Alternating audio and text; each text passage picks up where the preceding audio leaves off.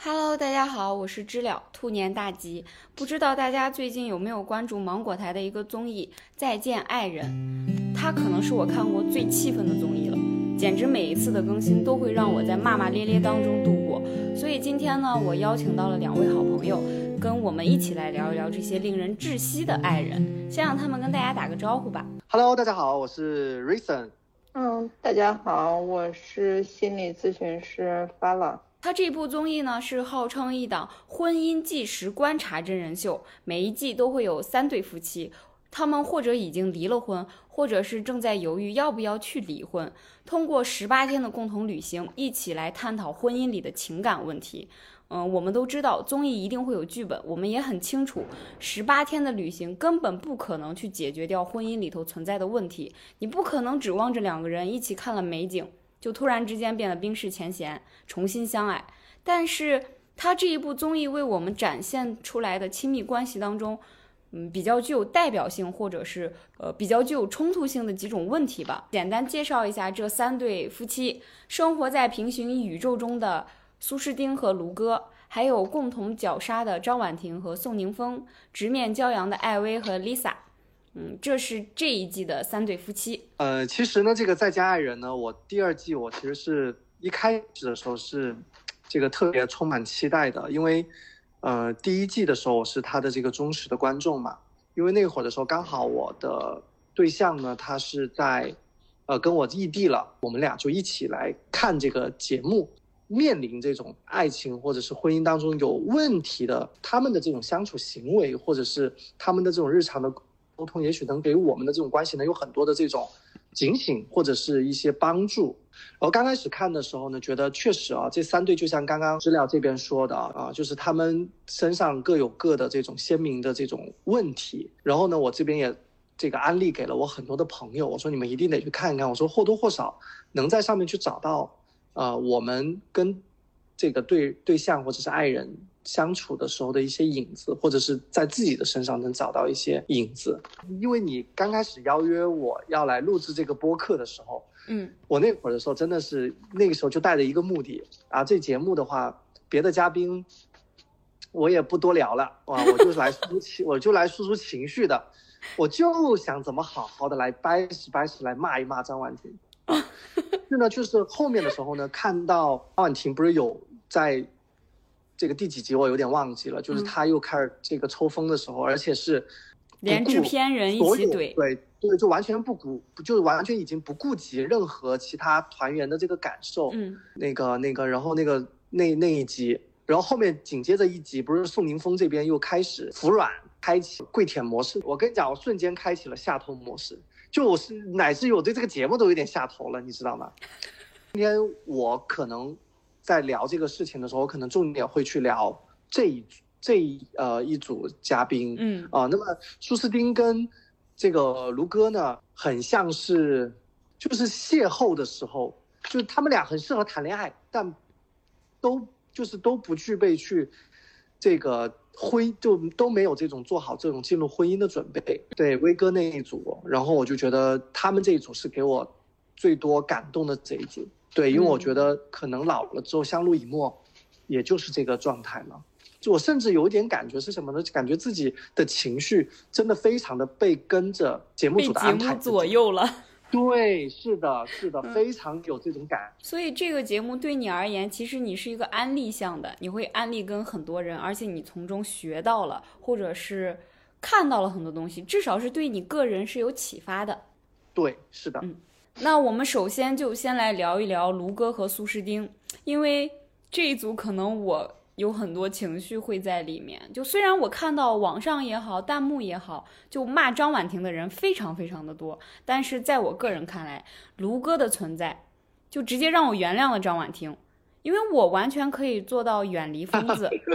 就我知道张婉婷她是个疯子，大不了我就远离她。但是我真的无法忍受这个卢哥的愚蠢，我对他用了“愚蠢”这个词，因为我觉得这个词对他的定位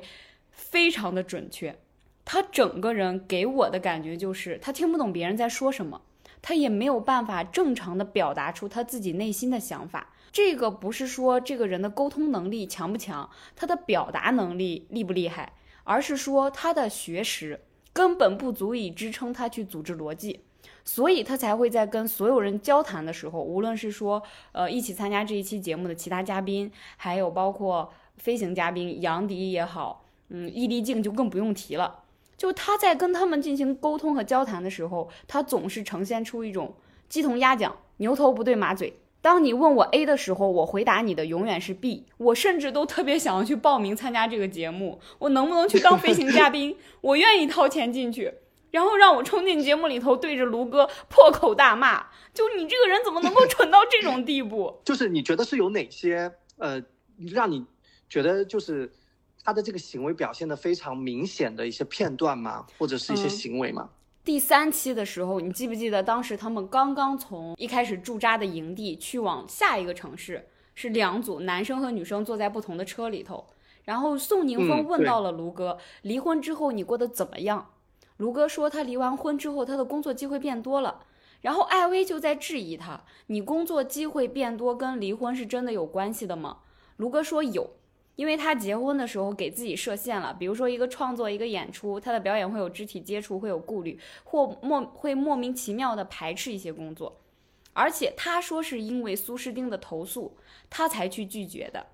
接着他又说，因为他的创作周期很长，他一定会冷落他，他觉得和苏诗丁的婚姻阻碍了他事业的发展。我不知道是后期剪辑的问题，还是说卢哥在这个时候已经完全忘记了他自己的人设以及他之前说的话。他在最开始讲述他们为什么会离婚的时候，他说的是因为苏诗丁需要待在家里头照顾家庭，这是他希望苏诗丁去做的。但是苏诗丁选择了追求事业，所以他们才会分开的。现在却突然又变成了苏诗丁是一个恋爱脑，苏诗丁希望他这样做。但是节目里头，艾薇在质疑他的时候，他说苏诗丁没有那样要求过。就是你会发现他的逻辑又是前后矛盾，然后这个逻辑线根本就是他说的因无法导致他的果。这是我感到他愚蠢的第一个片段。刚刚你说的第一个片段里面的，在我听起来，他更多像是在为呃他自己的行为也好，或者是为为自己找了一个借口，做了一个支点。对，但是他这个借口就是逻辑上面就不成立。就感觉他在瞎说，就像是你问我今天为什么不吃饭，我说今天的天空很蓝，他毫不相干，但我确实在回答你，嗯，他就给我是这样一种感觉。然后第二个片段就是张婉婷第一次发疯，她去攻击卢哥，你不要跟我说你艺不艺术，并且说卢哥你这些东西又不赚钱，你会发现每当卢哥听不懂对方在说什么。就是在具体攻击他哪个点的时候，他会反问另一对方，就是很多空洞的、跟当下的话题毫无关系的问题。比如说，他会突然之间问你：“你的理想是什么？你追求的是什么？”他在被人刺痛自尊心的时候，还会去指责对方：“你不够艺术，你迷失了自己。”甚至去指责对方很虚伪，说对方欺骗了他。他每一次。就说这样一种奇奇怪怪的话的时候，我就特别想送他一套高中生做的那种什么三年模拟五年高考，包括他在易立竞说他你你有没有觉得你是一个没有文化的人？他突然之间情绪崩溃，在那儿大喊我是有文化的，我是一个很有内涵的人。然后我在那一瞬间，从对他愚蠢的这样一种气氛变成了一种同情的情绪，包括他后面坐在椅子上开始大喊大叫、扔水瓶、骂脏话。我觉得密密麻麻的都是他易碎的自尊心，还有他清澈的愚蠢。我并不了解卢哥，就他所在的这个职业。他说他是一个从事艺术行业的，是做舞蹈、做装置艺术的。我不了解他在事业上的成就，因为我从来没有看过他的作品，我没有办法去评价他的工作能力，或者是说他的取得的成就。我反复的说他没有文化，指的是我觉得他没有科学文化知识，不是质疑他的专业能力。我真的觉得他需要多看一点书，甚至是需要去学习数学、物理、化学，就这样一种理科类的基础知识，因为这些东西会帮助他建立一个逻辑，帮助他捕捉到别人讲话或者是他看一些书籍的这样一种重点。这不仅能够帮助他提升他的表达能力，也会对他的艺术创作有一个巨大的帮助。我甚至都想跟卢哥说，你有没有想过，你之前的事业不行，是因为你没有文化呢？是因为你 get 不到别人的点呢？卢哥，在我看来是一个有点空的，嗯我，还记得刚开始出场的时候，他不是滑了一个滑板嘛，对对对对然后，整个人就是从这个镜头由远至近，然后就很像是一个那种就追风少年，就他身上其实还是有那个少年感的。也也有介绍说他是这个做艺术的嘛，就觉得他应该是一个有趣且生动的这样的一个人。但是后面的时候呢，就像你说的，就是在呃几个这种呃事件这种发生，包括说在跟嘉宾的这种对话，他在表达的这个过程当中，就他的整个的外表跟他的内心，我觉得是有反差的，而且这个反差是非常明显的。王志忠老师有讲过一句话，我觉得很对，他说。我们越是不了解的事情，或者我们越是搞不清楚的事情，我们越是在描述它的时候，会描述的越不具象。当他在表达自己内心的时候，或者是在他表达他的一种态度的时候，他会说的非常的云里雾里，让嗯你不知道他到底想要说什么，因为他自己也不知道他自己想要说什么。对，可能并不是他的表达，当然，我觉得他的表达能力确实也有问题哈。嗯嗯嗯，但还有一个最重要的是，我觉得他自己心是空的，我觉得他并不知道自己真实的要的东西是什么。对对对，因为你知道吗？他们这一对在我看起来太寡了，就是他们两个给我感觉就是很像是那种炮友啊，在那种感情浓度非常高的时候，然后一脑鼓的，然后就结婚了。我感觉他们只能够一起携手去经历风花雪月，嗯，但是两个人并没有任何做好了去面对柴米油盐的准备。当然，苏斯丁的话，我是我觉得他他在我眼里看起来是有一点点讨好型人格的，有一点点心疼他。他其实是一个逻辑很清晰，而且说话可以一针见血的人。其实包括说他对张婉婷的几次的规劝，我觉得他都是看问题看得非常清楚的。只是有的时候他有这个讨好型的讨好型的这个人格在，他会很顾及到就是对方的别人怎么看我，嗯以及别人的情绪。嗯所以的话呢，他很多时候他都选择不出声。其实我觉得他是里面看问题看得比较透彻的一个人。对对你有没有发现，在节目的前几期，就是卢哥其实他是有非常多的一些小动作的，我看到了而且有很多的试探。嗯例如说，他有在肢体上面的这种这种这种动作试探，他在语言上面的那种动作试探比，如说他会说你爱不爱我，是不是很爱我？对，而且你看他在第一期的时候，他们俩其实按照节目节目当中，他们说他们其实有两年的时间是没有见的，对吧？对，但是卢哥见到他之后，很自然的，好像要帮他拨一下头发还是什么之类的，就是那种嗯感觉，就是让我觉得有点什么呢？就是很暧昧对一个分手了之后，哎，突然间觉得，因为旅行的这种开始，他总是充满了一点这种。这种这种有种这种邂逅的这种感觉，在那种特殊的情境下，好像他又找到了一点那种感觉。我觉得他并不是唤醒了他对于苏斯丁在婚姻状态中的爱情，而是我觉得是唤醒了他的那种原始的欲望在望，感情的对一种本能。那在我看起来，不像是那种夫妻，你知道吗？我就觉得他们俩，你说是玩玩而已，我都信。嗯，你刚才提到嗯苏诗丁有一点点讨好型人格的时候，他很担心别人的感受和别人看他自己的眼光，所以他在节目当中表现出来的一种状态，弹幕上很多人都在骂他很假，觉得他不够真诚，然后反过来会认为卢哥很真实。但我其实特别想说的是，卢哥表现出来的真实，不是因为他在坦诚的面对自我，他的所谓的真实，其实是因为愚蠢。他因为哦太蠢了，所以他不加任何 掩饰，他赤裸的表达出来。你们刚才提到了说婚姻的状态，就是你们想象中婚姻的状态是一个什么样的状态呢？首先，我觉得婚姻的状态一定是多元的，但是我就是不知道为什么，我就觉得为什么我会说他们不像夫妻的状态，是因为我觉得他们两个给我的感觉就是不熟。你这个婚姻的状态是多元的，一定会有那种特别艺术，两个人是因为心理上头某一些程度上很契合，生活在了一起，结了婚，一起去追求我们共同想要的东西。可是，无论婚姻是一种什么样的状态，两个人是什么样的性格、什么样的职业、什么样的年龄段，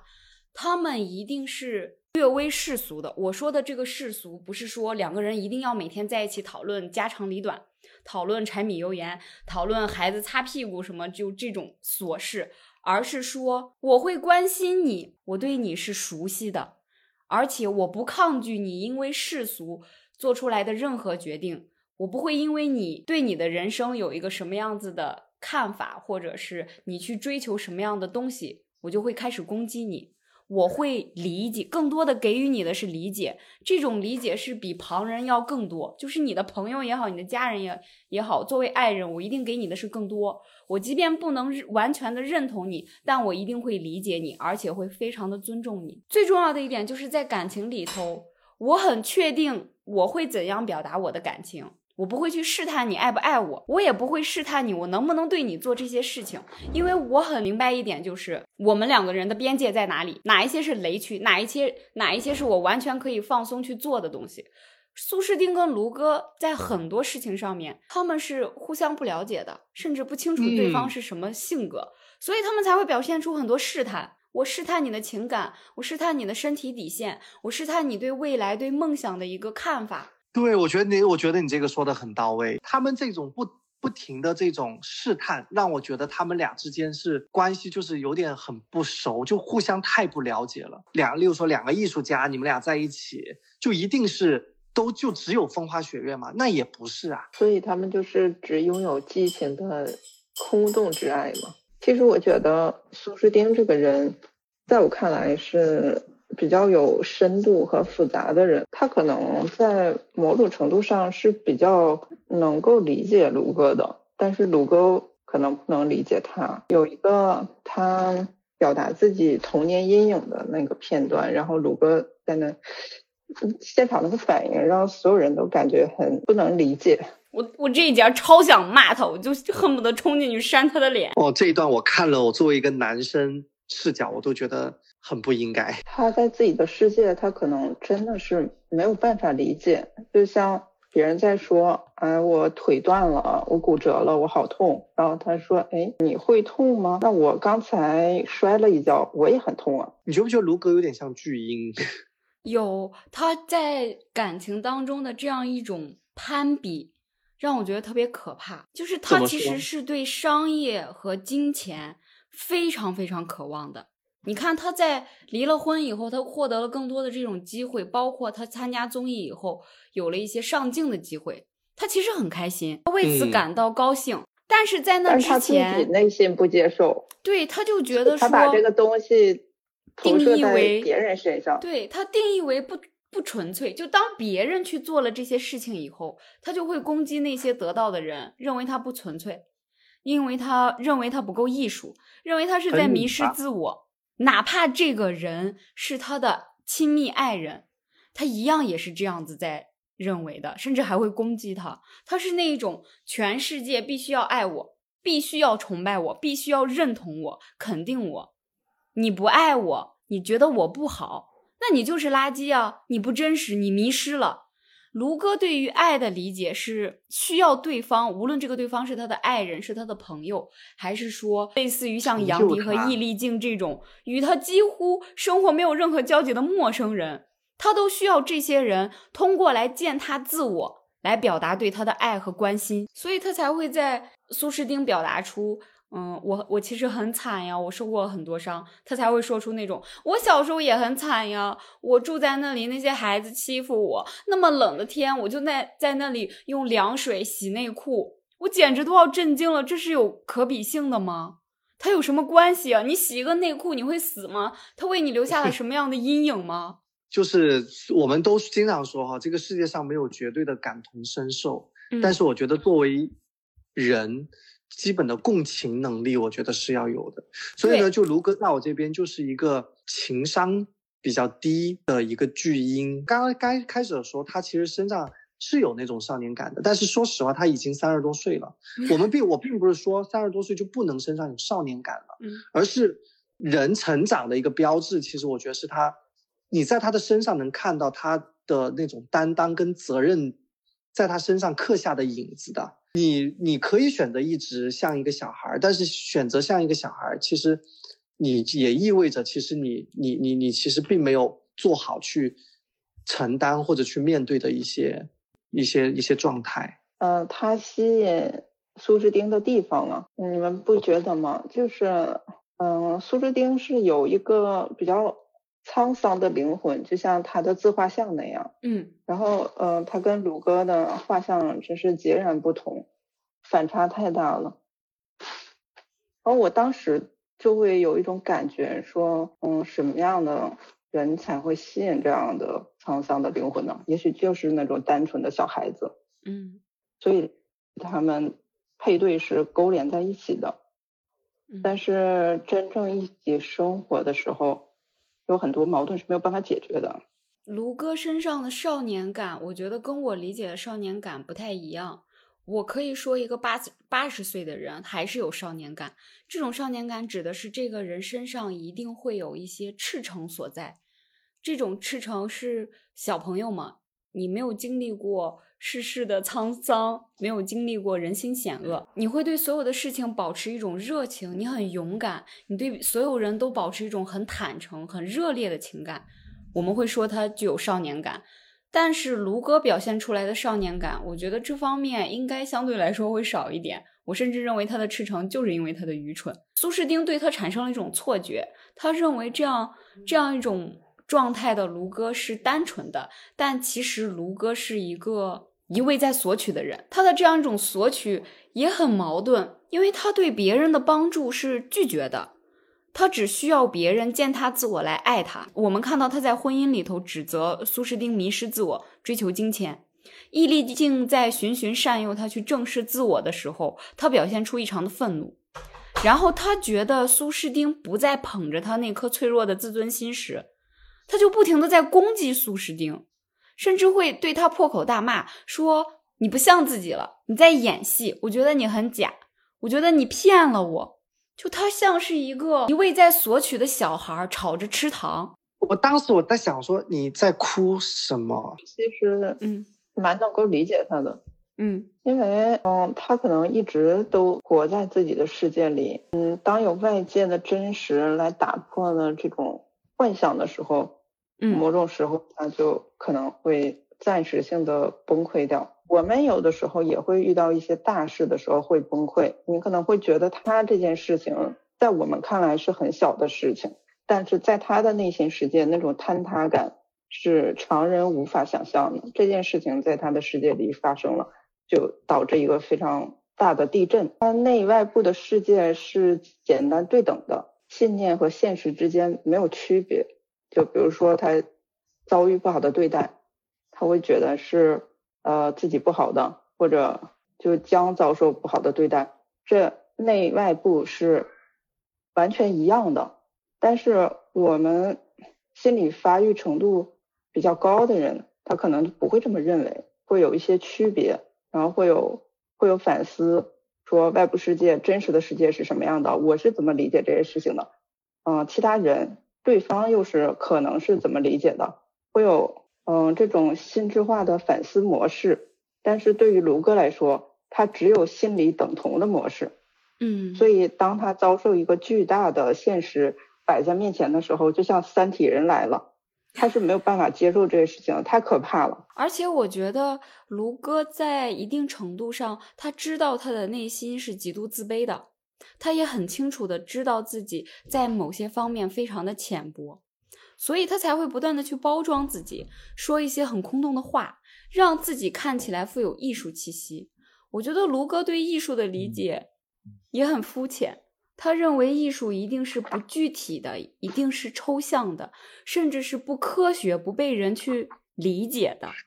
不盈利的，不盈对不盈利的，就他他的这样一种理解，也让我觉得很匪夷所思，所以我才会不停的强调，卢哥真的是因为蠢，他真的应该去学习科学文化知识。他这种某某些时候，我们会觉得这个人很双标，但是呃，就比如说他他自己取得利益的时候，他觉得 OK 这个没问题，但是苏诗丁去获取利益的时候，他就说他假或者装或者怎么样的，嗯，但是他自己是很自洽的，他其实没有觉得有任任何问题，就是他的认知就是这样的。嗯，我觉得他就是有点这个，就刚刚说的，一方面巨婴，另外一方面，其实他身上我也看到了一些这个大男子主义的一些表现。对，啊、呃对，就是外表强，就是因为内心里面还是一个一个一个偏巨婴的这样的一个灵魂，但是外表的话又想表现的那种很 man 很男人的那种那种那种气，就很像是那种偷穿爸爸西装的小孩儿，你知道吗？嗯然后的话呢，刚刚我觉得我非常认同这个质量说的一个啊，就是我一直都觉得人越缺什么越想表现什么。因为我觉得他可能是在所有的这些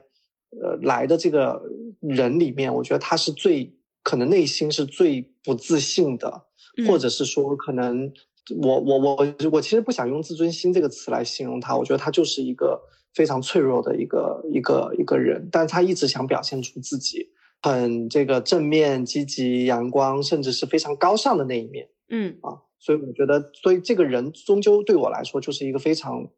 一个矛盾的一个人。他如果不那样的话，他又怎么面对那些真实呢？又怎么面对这个世界呢？嗯，所以他自我平衡的方式让别人很难去理解，也很难去接受。哎，我想问个问题：妈宝男就要找个妈吗？那么我在想，卢哥是不是适合找大 S 这样子的？他不欣赏大 S 那样的人，他不欣赏，因为他觉得大 S 太哦世俗了，一点也不艺哦术，已经完全迷失自我了。他会不会是需他需要的是一个对他那种高度崇拜的这样的一个女神？我觉得她需要，她需要对方时时刻刻变成她想要的样子吧，嗯，因为他自己的需求其实也是矛盾的呀。他应该需要一个孙悟空，得会七十二变。我想要你是什么样子的时候，你就要变成什么样子。嗯当然，我觉得人不可能是有那种我我觉得不能用好人坏人来评判他，对吧？嗯只能是说，我觉得作为一个，既然我们这个是一个这种婚婚姻的一个这种观察史的这样的一个婚姻观察的这样的一个节目，那么我们首先看待这里面所有的来参加的这个嘉宾，我首先我们要要要先以一个成人的标准在看待他。对，我就觉得他作为一个成年人来说，尤其是一个已经进入过一段婚姻的一个男人来说，我觉得他身上在婚姻这件事情上面，我觉得他，嗯、如果说他自己不去做调整的话，我觉得他也很难在，我觉得他比较难进入到婚姻的这个状态里面。他可以玩一辈子的，嗯，他需要女方为他牺牲很多东西，但同时又要高度的承认他，甚至也要崇拜他，去崇拜他的空洞，认可他的空洞。就卢哥给我的就是这样一种感觉，我实在是想不到会有什么样的女人会爱上他。苏诗丁对他有太多的滤镜了，他去配卢哥简直就是猪油蒙了心吧？但是姐姐你清醒一点他的那种内在的核心信念，可能就是我不够好，然后是我的错让父母和爱人痛苦，所以他嗯在这段婚姻里，嗯，不是没有贡献的。他他的这种，嗯呃内在的状态或者这种克制才能生存的这种信念，嗯，会让卢哥某种膨胀感吧，嗯。我猜。甚至都没有在卢哥开始 PUA 他的时候，已经开始自我 PUA 了。我很差，我不好，我做错了很多事情，让别人产生痛苦，所以我不值得好的。当卢哥出现的时候，他就会觉得哇，这个人已经很好了，我就只能配得上这样的人，他配我已经绰绰有余了，我还对不起他。而且你们有没有发现，就是他们两个人在呃聊起说，就是他们这段婚姻的时候，嗯两个人就是都是，呃，那个那个回忆起来最深刻的或者是什么的，都是讲他们在旅游的故事，嗯。就是没有任何，就是你在他们的这段婚姻里面，我我没有看到什么烟火，嗯。就没有什么烟有啊火气。就是他说他他在三十平米的房子里面，然后给他呃卢哥给苏诗丁安置了一个钢琴，然后呃他们已经分开两年了，钢琴还在那里，然后卢哥要回家开饭店，为了供养苏诗丁创作，好像大概这些吧。他也没有，他只是说有这个想法吧，好像没有没有直没有，你也知道的，男人有的时候就是这样一说吧。然后我我印象里面比较深刻的就是他们两个人去回忆，就是这段婚姻里面的美好的，全是在旅行当中的，就是他们俩就是就是我刚一开始说的，就他们的这段婚姻全是风花雪月，就是他们只他们追求的都是很风花雪月的东西啊，但是很生活的、很烟火气的，我觉得好像在他们的这个情感里面没有太多的体现到。嗯哦嗯，你刚刚提到的那架钢琴，你知道他当时讲这句话的时候，苏诗丁很感动，但是我没有任何感觉。嗯就在我看来，这就像是啥？很多年前的一个炮友遗落在我家里的一双丝袜，我只是没有来得及把它扔掉，因为它跟我的生活没有任何交集，它不会妨碍我带新的女人来到我的家里，也不会影响到我的日常生活。我没有把它扔掉而已。贵的，占地方啊，不影响啊。它可能在日常生活里头需要占的空间就很小，这个这个钢琴放在他家就是扔在那儿落灰了。对，而且这一对的话呢，你我现在应该是这个节目快接近尾声了嘛，嗯我我我能明显的感觉到，从一开始的时候，嗯呃卢哥是有一点这种，嗯给我感觉是有点这种玩世不恭，嗯呃，他可能对于这参加这个节目，我觉得更多对他来说是一个工作机会。嗯而苏诗丁的话呢，从一开始有带了一些这种期待，这个到后面你看现在我觉得就完全变了，就变成我觉得苏诗丁在他们的这个相处的这个过程当中，就是发现原来你还是这个样子的，甚至是你比以前更那个了。我现在下头了，他对于卢哥的一些讯号也好，或者是试探也好。他其实是非常明确的态度，然后的话，卢哥反而在变成从一开始，哎，我撩我我我撩拨你一下，我发现，哎，你好像是有一些那种呃小鹿乱撞的，到哎，我发现，哎，你怎么对我下头了？然后我这边要这边又觉得，哎，我的这种这种爱而不得也好，或者是我的这种自尊心作祟也好，我我要那个更多的这种表现跟表达了，就给我的感觉，他们整个一期的变化是有个这样子的。手撕渣男了。哈 哈